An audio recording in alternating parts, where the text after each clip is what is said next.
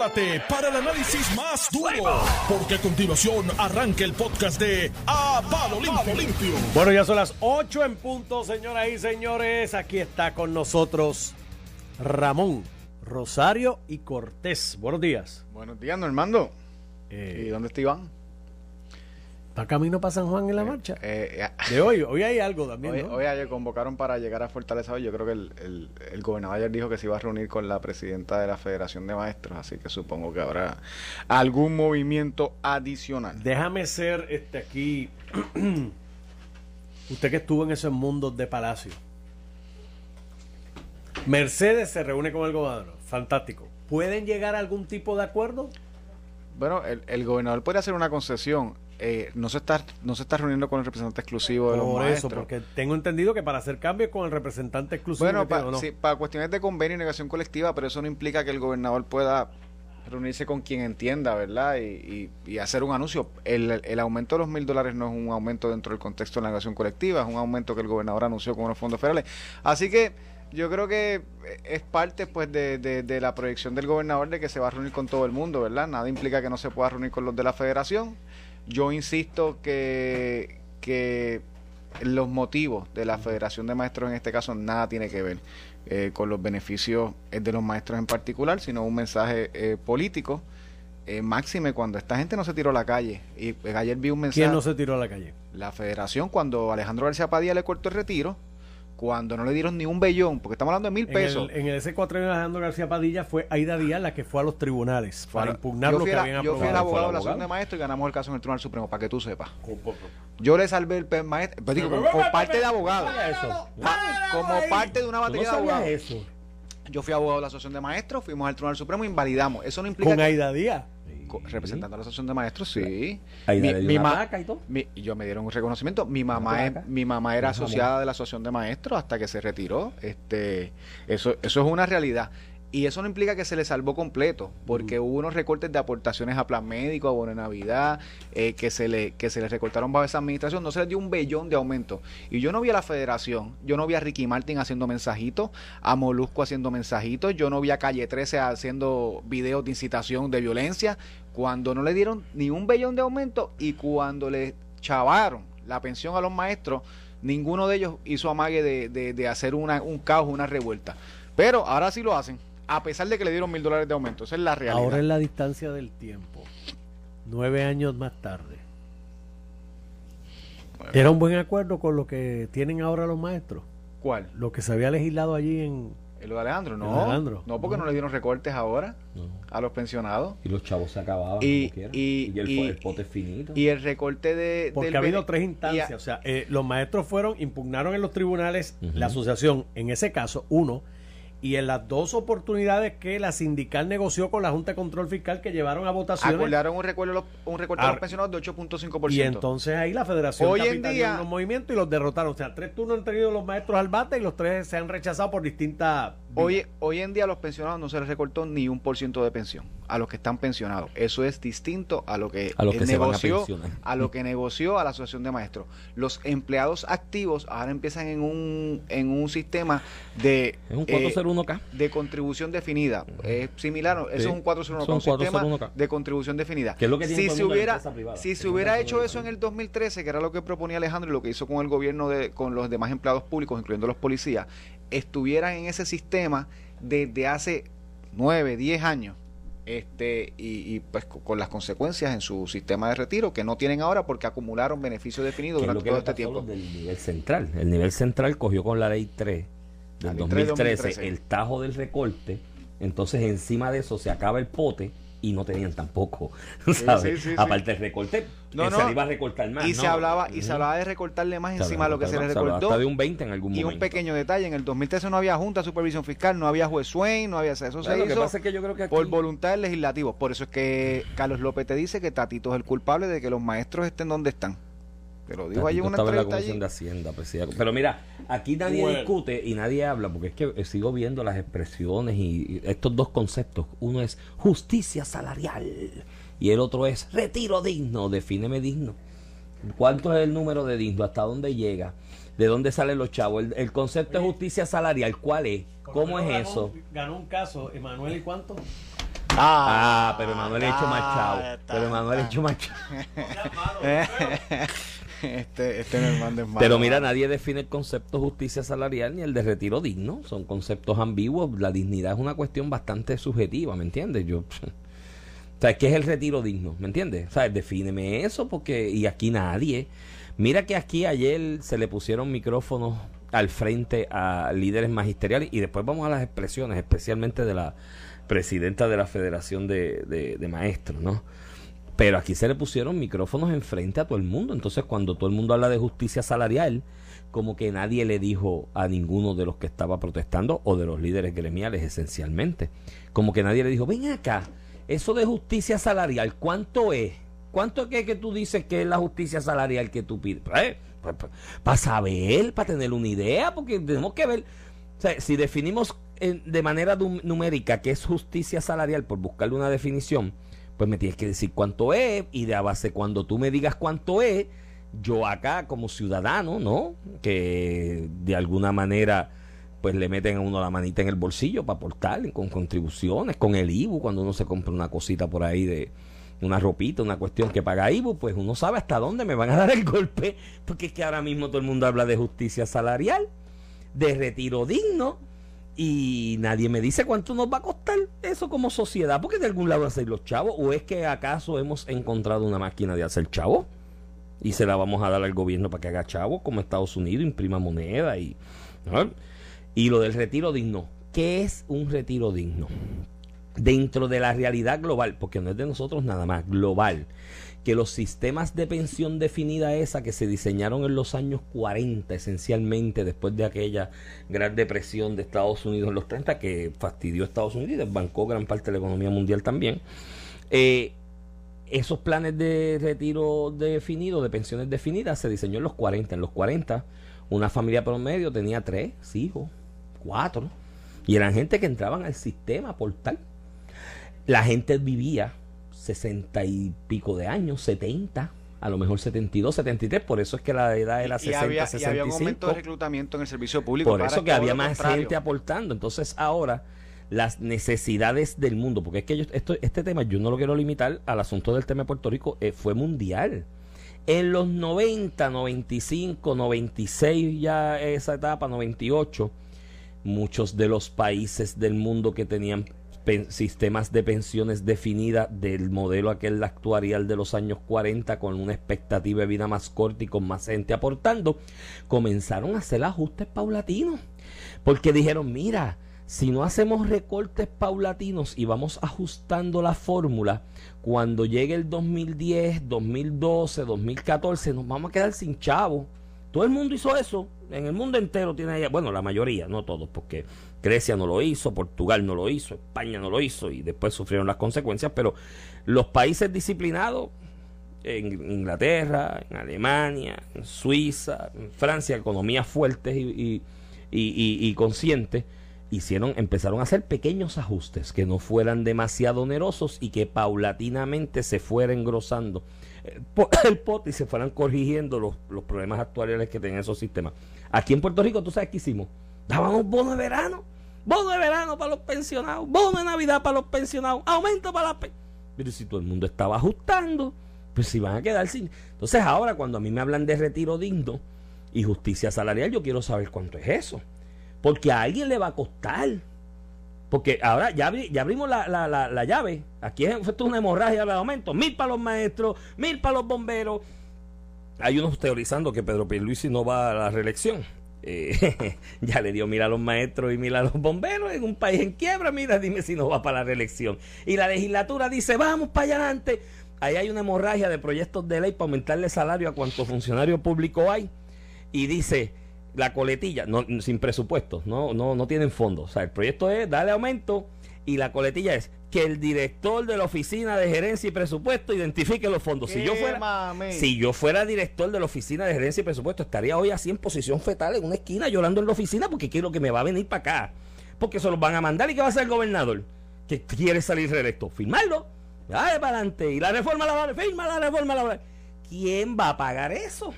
Entonces yo veo a Ricky Martin, gallito ayer, pues estaba gallito ayer, sacó pecho así, decía, "Coño, Luis, sí", así Que que se él habla- escuchen los Él maestros. habla así, como que engole un poco la voz. ¿Por el teto.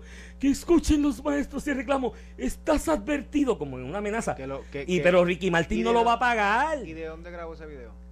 De, algún lugar privilegiado en el mundo. Privilegiado, bonito, precioso. Por eso, pero es que eso es lo que a mí me fastidia. Ricky Martin engola la voz y dice, dale chavos ¿Qué a todo el mundo va a porque yo el quiero. pueblo maestro que empiecen No por pagar contribuciones? Nos vas a ver, porque lo que pues. tiene son exenciones contribuciones. Esas que dicen los gringos go home, que los gringos de ley Tiene 22 ley que se tiene vayan. 4% Él tiene un también. 4% Ricky Martin. Y tiene un Lo tiene, apartamento. lo tiene Bad Bunny, lo tiene Molusco. ¿Qué Y mame? según- Yo pago contribuciones, tú pagas contribuciones, los que nos escuchan pagan contribuciones a 20, 30, 33%, 39% en el caso de las corporaciones. Y ellos pagan a 4% y exigen que se le pague a los maestros, Por pero eso. paga tú. Y, no, y engola la Págalo voz. y- tú. Engola la voz y a mesa. Ya sabes lo que el pueblo es capaz de hacer. Y estoy aquí y los voy a apoyar.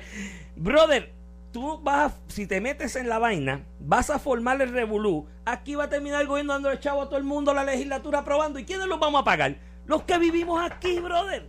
Lo vas a pagar tú, lo voy a pagar yo, los que nos están escuchando, que viven aquí y han decidido que se van a quedar en este país, esos vamos a pagar las consecuencias porque de algún lado tienen que salir los chavos. O van a salir en aumento de IBU, o van a salir en aumento de contribuciones, o van a, su- a surgir de, de cruditas, vampiritas y cosas adicionales. Mira el litro de gasolina, ¿cuánto está? Hoy, vete y chequéate, a peso el la regular y uno y pico, uno y diez, la premium. Y lo vamos a pagar nosotros. Y él va a estar en su apartamento allá, en Park Avenue. Él dijo que tenía un apartamento en Park Avenue, una canción. Eso no, no me consta, ¿no? Pero él va a estar en su apartamento en Park Avenue, pagando menos IBU. O no pagando el IBU de Puerto Rico, ni pagando contribuciones, o pagando contribuciones de manera privilegiada 4. Ay, así cualquiera. Yo he hecho la forma a correr. Me creo el salvador del mundo, que nadie lo votó por él para que sea el ¿Y salvador y portador del mundo en Puerto Rico.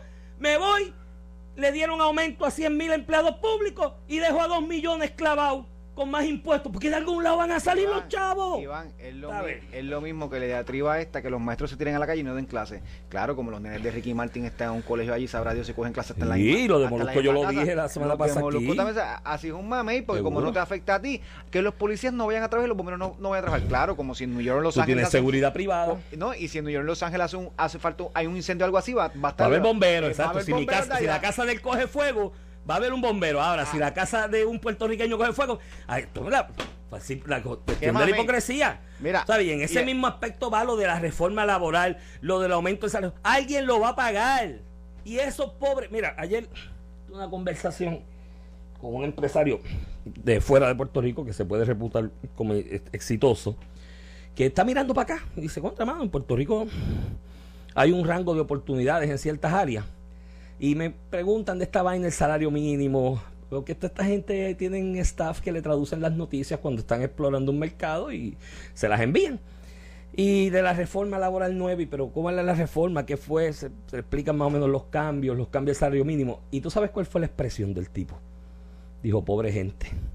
Ellos piensan que le están dando más dinero y que los van a sacar de la pobreza y no entienden que eso va a revertir en incremento en su costo de vida que lo va a, a hundir más en la pobreza. Y va a costar empleos también. Y va a costar O sea, empleo. eh, ¿Eh? eh, Así anyway, fue la expresión pobre Mira, Iván, pero, pero hablando de la hipocresía, hoy te, hoy, hoy te voy a leer la portada de todos los medios. Porque todos en primera plana reportan lo que yo creo que es un suceso importante, ¿verdad? Que es el de la, la marcha de ayer. Sin lugar a dudas, la noticia, de hecho, la vamos a hablar hoy aquí como la estamos hablando aquí como primera noticia. Eh, pero te, te quiero, te quiero repasar por los periódicos. Nuevo Día. A cortar grasa en el gobierno. Miles de ciudadanos tomaron las calles para llevarle al gobernador Pierluisi el reclamo de una paga justa. Primera hora. Crece la indignación. Servidores públicos se reúnen hoy con el gobernador tras protagonizar ayer una multitudinaria marcha hasta la fortaleza. Esto es primera plana. No te estoy diciendo que esto es todo en primera plana. El vocero. No ceden. Marcharon hasta Fortaleza y volverán a manifestarse hoy. Los maestros. Metro evidencian la molestia. Empleados públicos, miles de trabajadores del gobierno liderados por maestros y bomberos marcharon ayer hasta la fortaleza para reclamar mejores condiciones salariales y el sistema de retiro apropiado. Todos en primera plana afirmando que este es reclamo del pueblo, que hay que atenderlo, bla, bla, bla. puede ser, pueden tener mucha razón con eso. Pero cuando una manifestación igual o mayor, mírate las imágenes de las pocas que se publicaron de la marcha de los religiosos eh, defendiendo el derecho de los padres de enseñarle a sus hijos eh, valores en sus casas. No, la de los religiosos fue la marcha más grande que Más yo he visto grande. aquí en mucho ¿Tú viste alguna de las portadas con esto, Iván? y que fuera un reclamo del pueblo y que Pedro Pricio tiene que atenderlo. No, porque no, es un mensaje simpático. Entonces los medios están... No, no es simpático, los medios, es que no cae en la agenda, en la agenda de, ellos, izquierda de eh, no, no, no, cae en la agenda de ellos y por eso no le dan, pero a este sí, porque este es desestabilizar el gobierno. Y ya yo me llega, o sea, ya yo he llegado a la conclusión, digo, y, eh, llegué hace mucho tiempo, que esto es una agenda para desestabilizar una administración del PNP. Punto. Eh, Alejandro García Padilla no solamente trastocó el retiro de los maestros, policías, bomberos, todos los servidores públicos. No dio un, porque tenía una situación fiscal precaria, no dio un, no dio un, de aumento a los maestros. Aquí nadie hizo un caos, nadie hizo marcha, nadie paralizó, nadie llamó ni Molusco, ni Baboni, ni Calle 13, ni Ricky Martin, ninguno. Eh, mostraron solidaridad en, en beneficio de estos servidores públicos. Lo hacen ahora como lo hicieron en verano del 2019, porque es para derrocar o para derrocar una administración del Partido No Progresista. Entonces llega el punto que cogen todos estos hechos, llevan tratando de prender el fuego con todo, con cualquier hecho. Eh, con las lluvias que el gobernador no hizo conferencia de prensa, con Rincón, una, propiedad, una propiedad privada, con perspectiva del género, violencia de género, ahora le dan mil pesos de, eh, de, dólares y ahora es porque el gobernador dijo que cada cual escoge su vocación. Ese es ahora el, tratar de incendiar eh, y desestabilizar. y con estos sectores de izquierda yo he llegado a la conclusión, y te lo digo una cosa, el Partido No Progresista de cara a las próximas elecciones tiene que eh, pintar el panorama claro, ellos y nosotros. Las personas de izquierda que lo que quieren es separarnos de los Estados Unidos, que no creen en la libre empresa, en la propiedad privada, en el desarrollo económico, versus nosotros. Los de derecha, que eso incluye muchas más personas de los que son PNP y estadistas. Y que cada cual se ponga a un lado. ¿Tú crees? Esto está pasando no en Puerto Rico solamente, esto lleva años pasando en España. Esto en América Latina llevamos décadas con esta discusión. Llegó a Puerto Rico ahora porque lograron incendiar el tema. Llegó en el 2019. En el 2019. Y con fuerza, por eso eh, eh, relativamente ahora. Este, y estos temas los tenemos los tenemos que cristalizar. Son ellos versus nosotros. Tú puedes ser de ellos, yo te lo respeto, pero vamos a la democracia. Y tú puedes creer que no debe haber propiedad privada, que los ricos eh, y los empresarios tengan que dar su, como pasa en Venezuela o en Cuba. Y nos vamos de frente izquierda versus derecha y que el pueblo de Puerto Rico escoja en qué lado quiere estar, sin agendas ocultas, sin coger los maestros, sin coger la violencia de género, sin coger estos temas, hablar de verdad lo que ustedes están buscando, desestabilizar, porque en gran parte les duele que por primera vez en la historia de Puerto Rico la mayoría del electorado respalde la estadidad. Y la única manera de evitarla es creando el caos para que la administración que impulsa la, que impulsa la estadidad quede mal. Y segundo, demostrar que Puerto Rico hay desestabilización para incluso asustar el Congreso de tomar algún, alguna medida, alguna acción en relación al estatus de Puerto Rico. Bueno, coincido en parte contigo en algunas, en otras no, pero en general el pensamiento es el mismo, el socialismo es un fantasma que está arropando a Latinoamérica en este momento y si no nos hemos dado cuenta somos parte de Latinoamérica, ¿no? Tenemos un, un entorno eh, similar, eh, una, una, un, tronco eh, originario, ¿no? Eh, cultural similar al de Latinoamérica. Por lo tanto, el fantasma del socialismo que arropa Latinoamérica, de, de, ese fantasma no está exento Puerto Rico. Ahora bien, en la nueva política, en la nueva disque democracia o en este modelo de democracia representativo posmonárquico burgués que predomina en Occidente, así diría algún socialista de estos de, cafetín ahí o de, o de vino y caviar.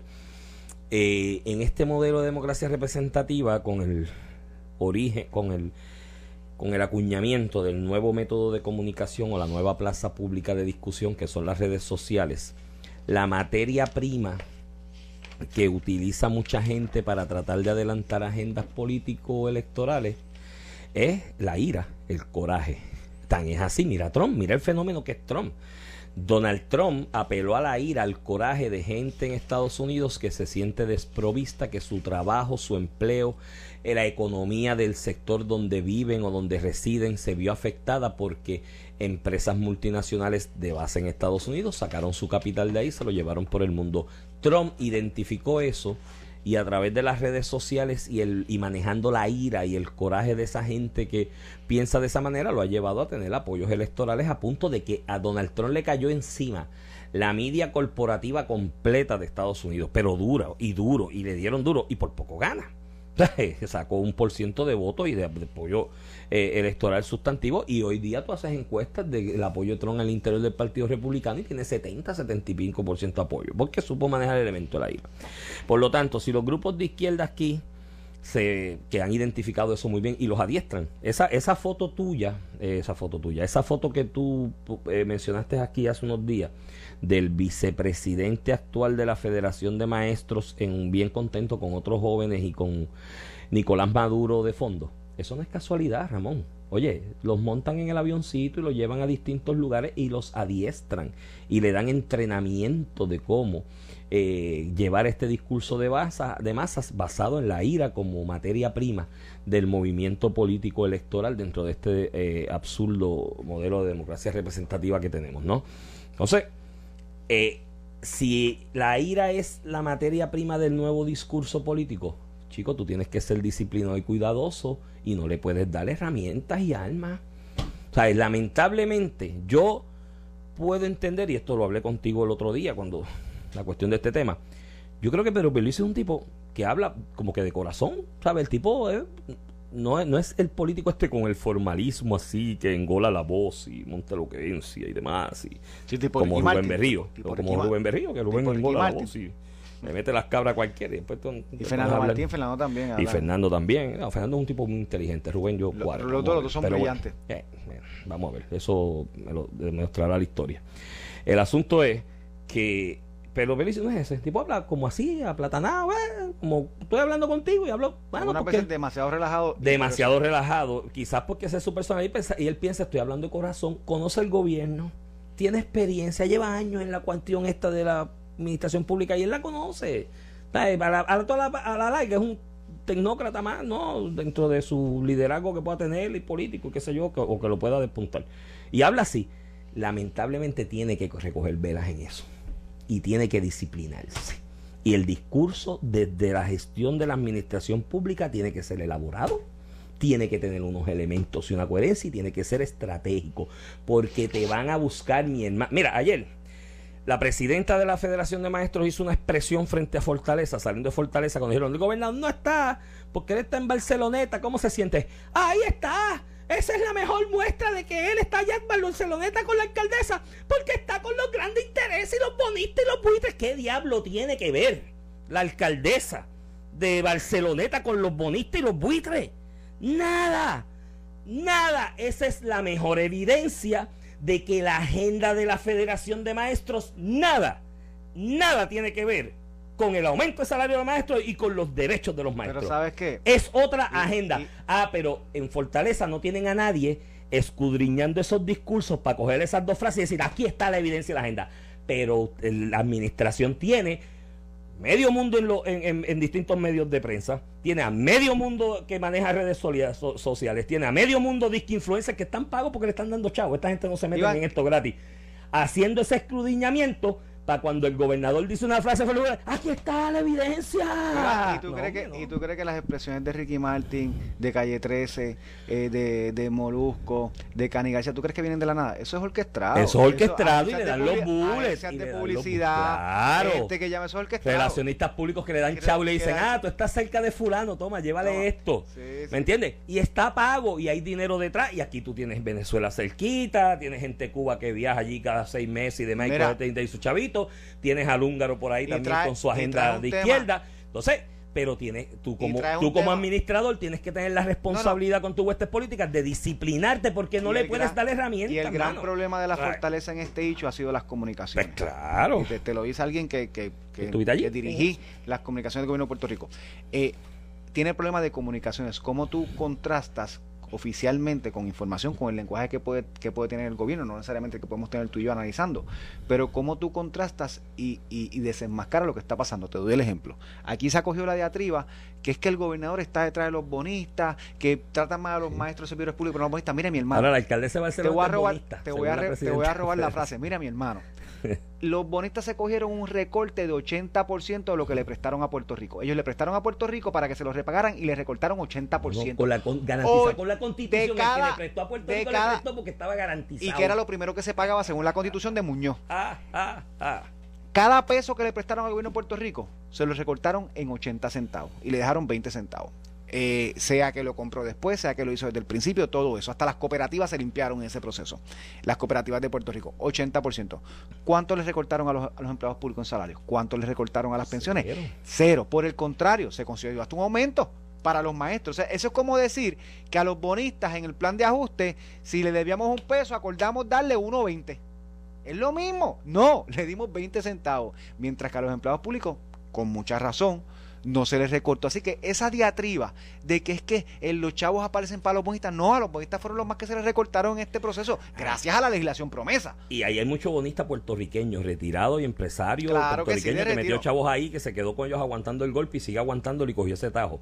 Y los que están que si los buitres, porque los buitres compraron a peseta. Mi hermano, si el buitre no existiera en el ecosistema financiero global, estaría la gente tirándose de los edificios como pasó en la Gran Depresión. El buitre es necesario en el ecosistema. los en el- hedge funds, los hedge los funds, fondos- que la traducción aquí coloquial el, el buitre y el Sí, buitre. sí, le dicen así como si, parte de la- si no existiera ese hedge fund, la gente en el ecosistema financiero mundial, no de Estados Unidos, mundial, se tiraba de los edificios porque tú tienes una inversión de riesgo y de momento La quieres vender. se- la quieres vender porque bajó el valor. Y porque necesitan los chavos, quieres tener liquidez, salvarte de alguna manera, que aunque sea del, del rabo del, de- del gato un pelo, y tienes el hedge fund del lobo, ahí, del lobo, del eh, lobo, del gato, el que sea, el animal que tú coges el animal de tu preferencia, mira el gato.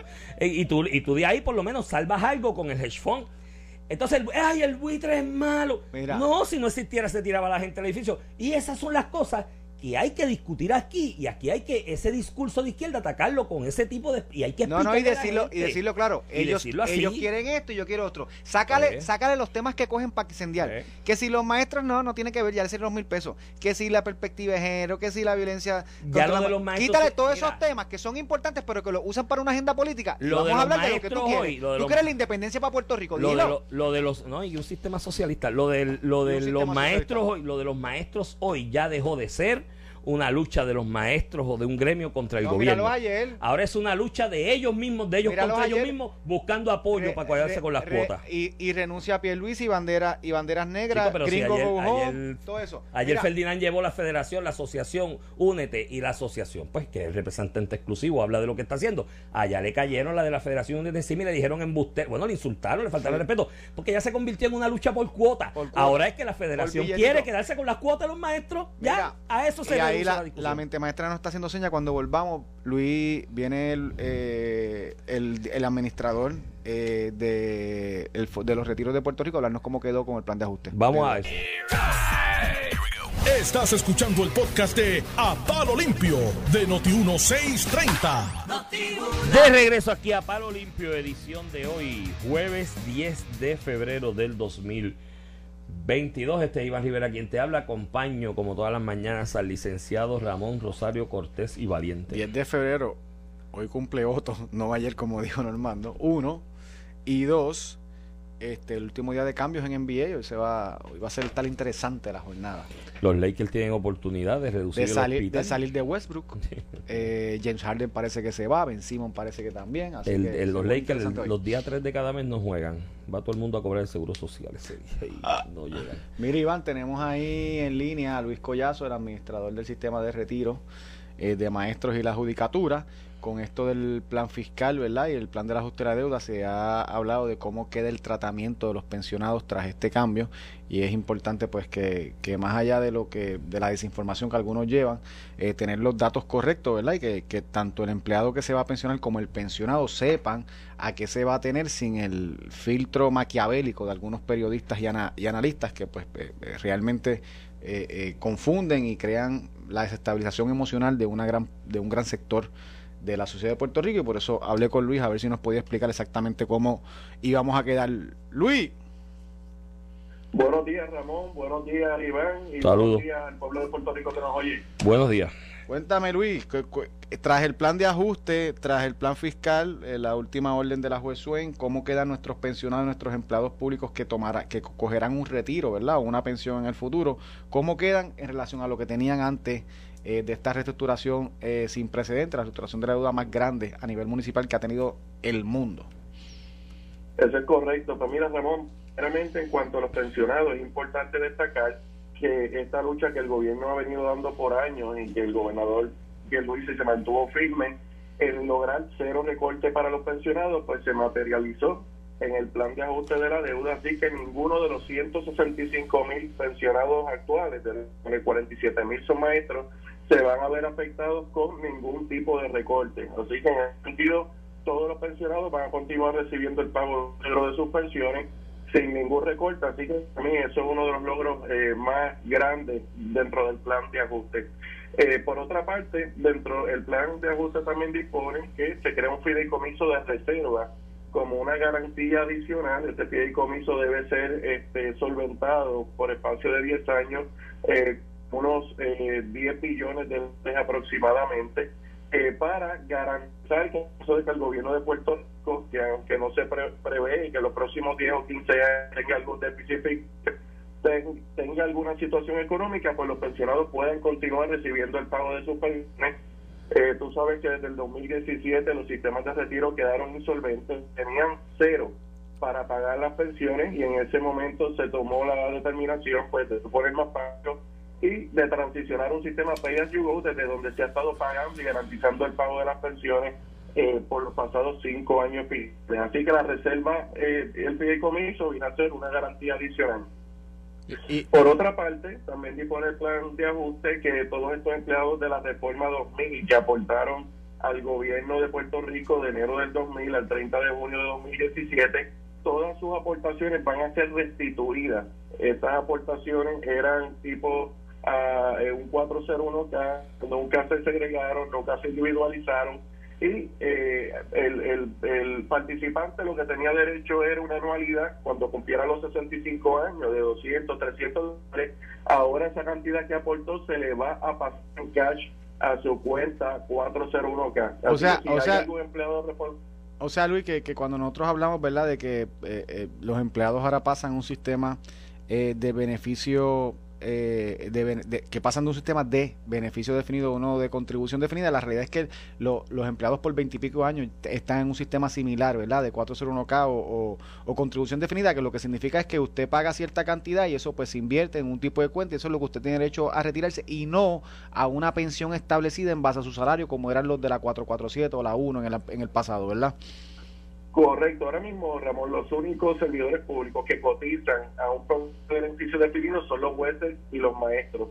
Todos los demás empleados públicos ahora mismo se encuentran cotizando el plan 100, que es el 401K gubernamental que comenzó el primero de julio del 2017.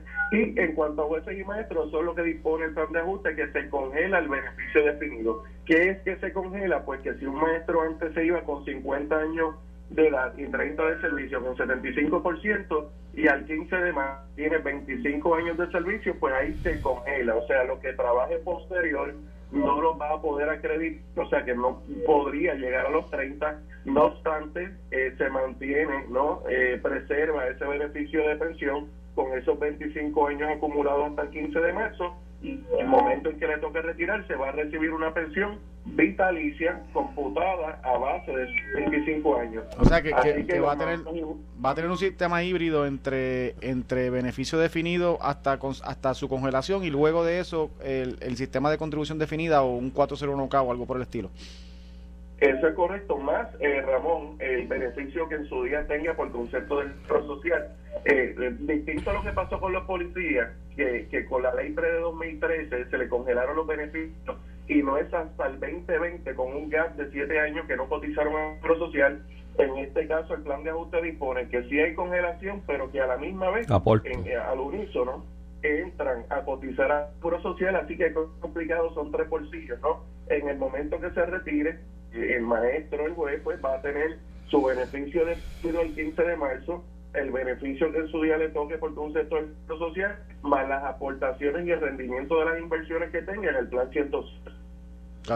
Y, y los que están cerca de los 25 años, Luis, eh, sabes que a veces quedan como en el jamón del sándwich, le quedaban unos meses, qué sé yo, un año.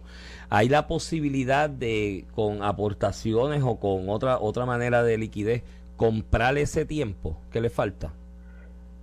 Pues mira, los maestros que tuvieron la oportunidad de comprar tiempo fueron aquellos que visitaron antes del 21 de enero de 2022, se la fecha los maestros para solicitar pensión para el mayo, junio y julio. eh, y que habían indicado en esa solicitud de pensión que tenían la intención de comprar tiempo con su balance de vacaciones. La Junta de Supervisión Fiscal había dicho, mira, eso no se va a poder honrar porque eh, al 15 de marzo de la congelación y no es hasta mayo que ellos pueden saber eh, qué ganancia tienen y poder comprar tiempo. No obstante, dimos la lucha, solicitud de- del gobernador, eh, di- dimos la lucha, hablamos con la Junta y 1.970 maestros van a poder beneficiarse de esta compra de tiempo, así que van a poder acreditar y muchos van a poder llegar a los 30 años con la compra de tiempo. Eso en- es importante. en verano. Eso es importante porque muchas veces cuando se hacen esos, eso- eh, se hacen esos cortes y se pone una fecha, se queda mucha gente que está bien cerca, guindando, ¿no? Por unos meses, por un año, dos, año y Pasó medio. en el 2013, porque Pasó en el 2013. se congeló en junio 30 del 2013 y eso fue historia. Sí, sí, yo. Digo, además del, del retiro masivo de, de empleados públicos que hubo. eh, no, y, y entre digo, un año y otro, la, la reducción, Luis, ¿cuánto fue? Como 30 mil empleados públicos, ¿verdad? Entre la- el anuncio de... Eh, a- alrededor de 20, 25 mil empleados públicos. Sí. La cosa bárbara porque se fueron para coger los beneficios, sí, sí, ¿verdad? porque es que se quedaban sistema guindando. distinto. Ujú, ujú. Eh, Luis, ¿cuántos maestros, eh, cuántos empleados públicos quedan fuera del, del- de, de la reforma 2000, ¿verdad? Que yo creo que son los, los, los que tendrán algún efecto distinto, ¿verdad? Con este cambio de, de beneficio con- eh, de beneficio definido a contribución definida. ¿Cuántos, ¿De cuántos empleados estamos hablando? De- bueno, lo- los de reforma, los de reforma 2000 recibir, ¿verdad? Sus aportaciones en, en su cuenta 4. Por eso, pero pero fuera de, de esos, de los que están bajo reforma 2000, ¿cuántos cuántos son? De, lo- de las 447, de la ley 447, de la ley 1, que son los que realmente podrían tener algún cambio, ¿verdad? Con este cambio. No, los ley, importante Ramón, los ley 1 y los ley 447 no se afectan de ninguna forma con el plan de ajuste. O sea, que se le mantiene el, Sí, el sí, eso beneficio definido. Cor- eh, se le mantiene el beneficio definido Sí. preservado. Eh, esto es importante, vamos a aclararlo, porque al principio los ley 1 y ley 447 pensaban que de alguna forma el plan de ajuste los afectado, de ninguna forma. El, el ley 1 ley 447 tiene el beneficio preservado al 30 de junio de 2013, la anualidad híbrida del 1 de julio de 2016 al 30 de junio de 2017, más el 401K para el que están aportando actualmente y los ley 1 y los ley 447 siempre están el seguro social, así que van a tener también ese beneficio adicional, pero el plan de ajuste no dispone de ningún cambio, sí dispone que se le va a depositar one shot en su cuenta 401K a todo ley 1 y ley 447 activos 2.600 dólares. Muy bien. ¿Eh? Pues ahí está, ahí está la información, Luis, te agradezco este con, con Sí. tanto ruido, tanto Sí, sí, se pierde de perspectiva de dónde queda. De hecho, se- yo, nos yo perdemos de dónde estamos sé y, de lo maestros que que se- se- y lo grande de lo que se logró. sé de, de lo- y lo importante que lo veo, sé de maestros que, que, que me escribían que, ya, que estaban bajo el, el sistema viejo, que ya están retirados, que le, le habían me- metido en la cabeza que iban a perder la pensión también. Cero mira, por ciento de eso, eso va- es cero, no van a perder nada. Y eso es importante aclararlo porque se está abusando, se está abusando con la información. ¿Mm? y es importante, el plan de ajuste se confirmó, ¿verdad?, en enero 18, obviamente es un documento altamente voluminoso, técnico, eh, y pero hemos estado en ese proceso de orientar, ¿verdad?, a las personas, ya hemos atendido nuestras oficinas y a través de nuestro sistema de turno alrededor de 7.500 maestros todos los días, pero ya lo que hemos visto es que en esta semana ya ha disminuido la cantidad de maestros yendo a buscar información. Yo entiendo que ya están bastante informados y el proceso de orientación y de aclarar dudas va a ser continuo. Luis, pues sigue, sigue en esa labor de, de orientación que yo creo que es lo más importante, dado que tenemos muchos malamañosos, ¿verdad? Tratando de, de crear histeria y caos en detrimento de lo que es la salud emocional de nuestros pensionados y empleados públicos que no saben, ¿verdad? O que los confunden con lo que va a ser eh, su retiro, ¿verdad? Eh, después del servicio. Te lo agradezco mucho, que tengas buenos días, Luis. Que tengas buen día. Gracias a ustedes, un placer. Bueno, ahí está. Iván, te quería tocar un tema, Iván, el barrilito. ¿Cómo tú El no barrilito le del están teniendo cuenta al barrilito, Mira, por ¿verdad? eso- estas son las noticias que yo le doy, por eso es que la Junta no se va a ir. Pero ahora... No, no el- se va a ir, sigan dando aumento a los lobos. Tam- también, también. 20 años Sí, imagínate. aquí. Cada vez que, que mencionan algo bonito, dale pa, dale pa, dale paso, olvídate de lo que, de lo que.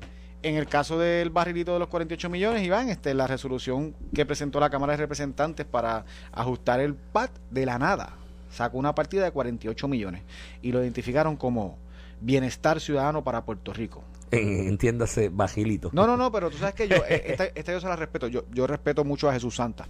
Podemos tener nuestras diferencias, que creo que tiene una visión distinta a la que yo creo que debe tener el gobierno de Puerto Rico. Pero no está tan distinta. ¿sabes? pero la de Jesús antes. La, pues, Jesús, sí, hay, hay, no. hay alguna. Para empezar, Bastante apoya, consciente. Para empezar, apoya Lela. O sea, ya conmigo ahí. Pues, Ah, bueno, caminos pero no, no es muy distinta. Pero- o sea, Jesús es un tipo responsable. pero además de eso, lo considero una persona honesta. O sea, Sí. honesta, sincera. Sí. Eh, y, y, y Jesús Santa le dice al vocero, a Eric de León, le, le, le dijo, mira, sí, esto es un barrilito, esto es un barrilito, vamos a darnos de, vamos a darle tontería. Es un fondo de 48 millones adicional a uno de 9, de 9 millones, de los cuales 7.5 no se identifican para qué uso, o sea que se va a re- repartir entre los legisladores.